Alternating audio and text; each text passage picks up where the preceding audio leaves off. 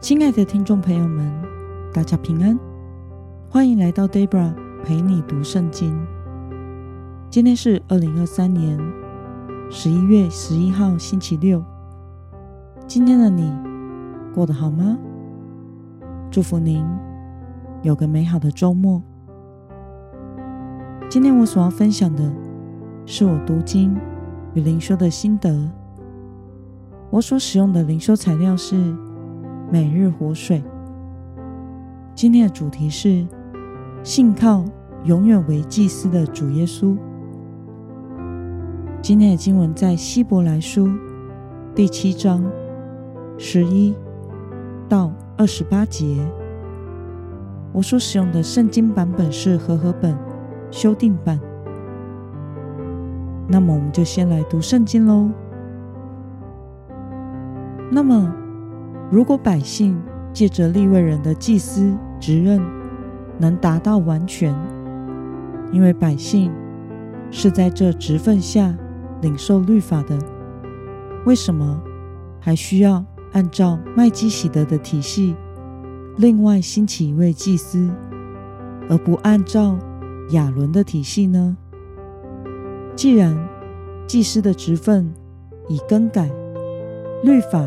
也需要更改，因为这些话所指的人本属别的支派，那支派里从来没有一人在祭坛前侍奉的。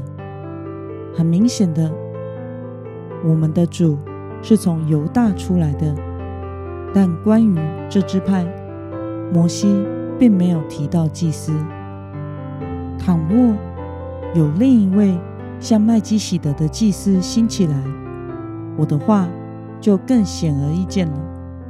他成为祭司，并不是照属肉身的条例，而是照无穷生命的大能。因为有给他做见证的说：“你是照着麦基洗德的体系，永远为祭司。”一方面，先前的诫命因软弱无能。而废掉了。律法本来就不能成就什么。另一方面，一个更好的指望被引进来，靠这指望，我们就可以亲近神。再者，耶稣成为祭司，并不是没有神的誓言。其他的祭司被指派，并没有这种誓言。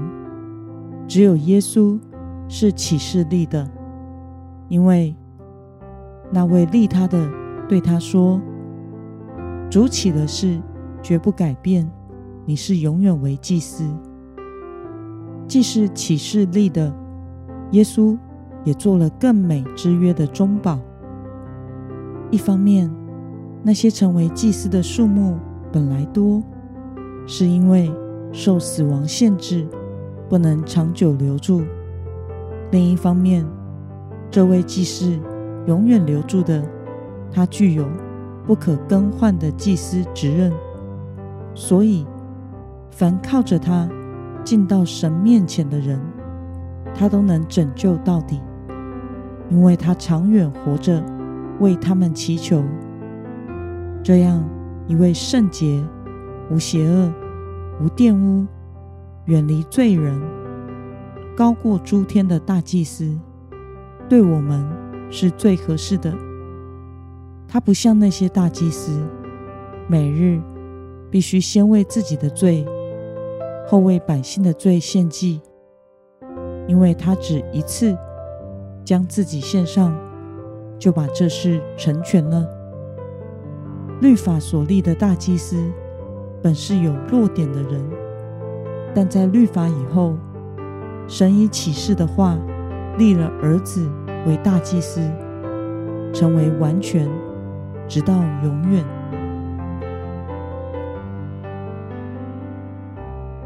让我们来观察今天的经文内容。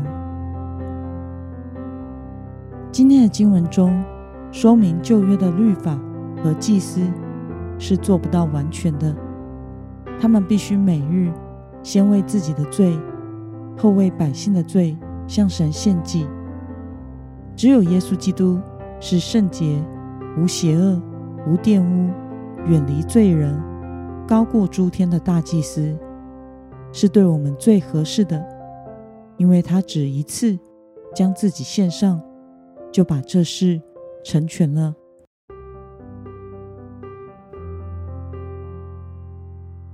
让我们来思考与默想：为什么信徒可以靠着耶稣的献祭而得以完全呢？在旧约的时代，祭司是在所属的立位支派中被拣选出来的，使他们可以代替百姓来到神的面前献祭。但是，祭司本身其实也是不完全的罪人。因此，他们需要反复的来到神的面前，为自己和为百姓献祭，来遮掩其罪。而耶稣基督来到这世界，进入了新约的时代，神废除了软弱不完全的旧约的祭司献祭制度，设立耶稣成为大祭司，完全的大祭司。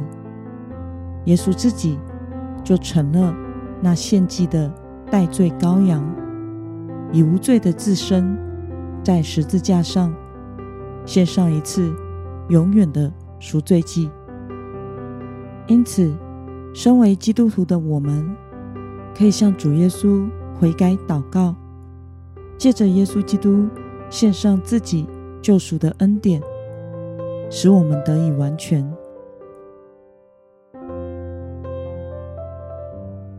那么，对于耶稣将自己献上，成为赎罪祭的祭牲，使信靠他的人得以完全，你有什么样的感想呢？因为世人都犯了罪，亏欠了神的荣耀，因此这个世界上没有任何一个人能够代赎别人所犯的罪，只有耶稣基督。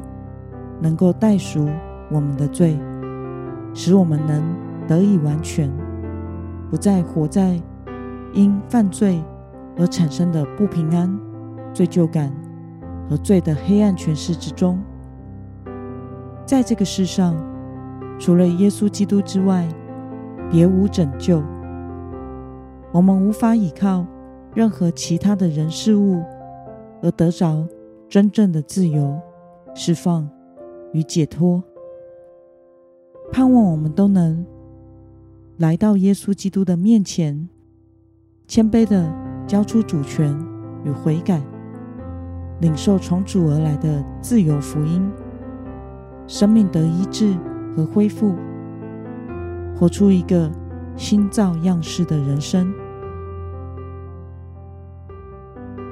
那么，今天的经文可以带给我们什么样的决心与应用呢？让我们试着想想，你何时曾经历耶稣十字架上的救恩而感到喜乐呢？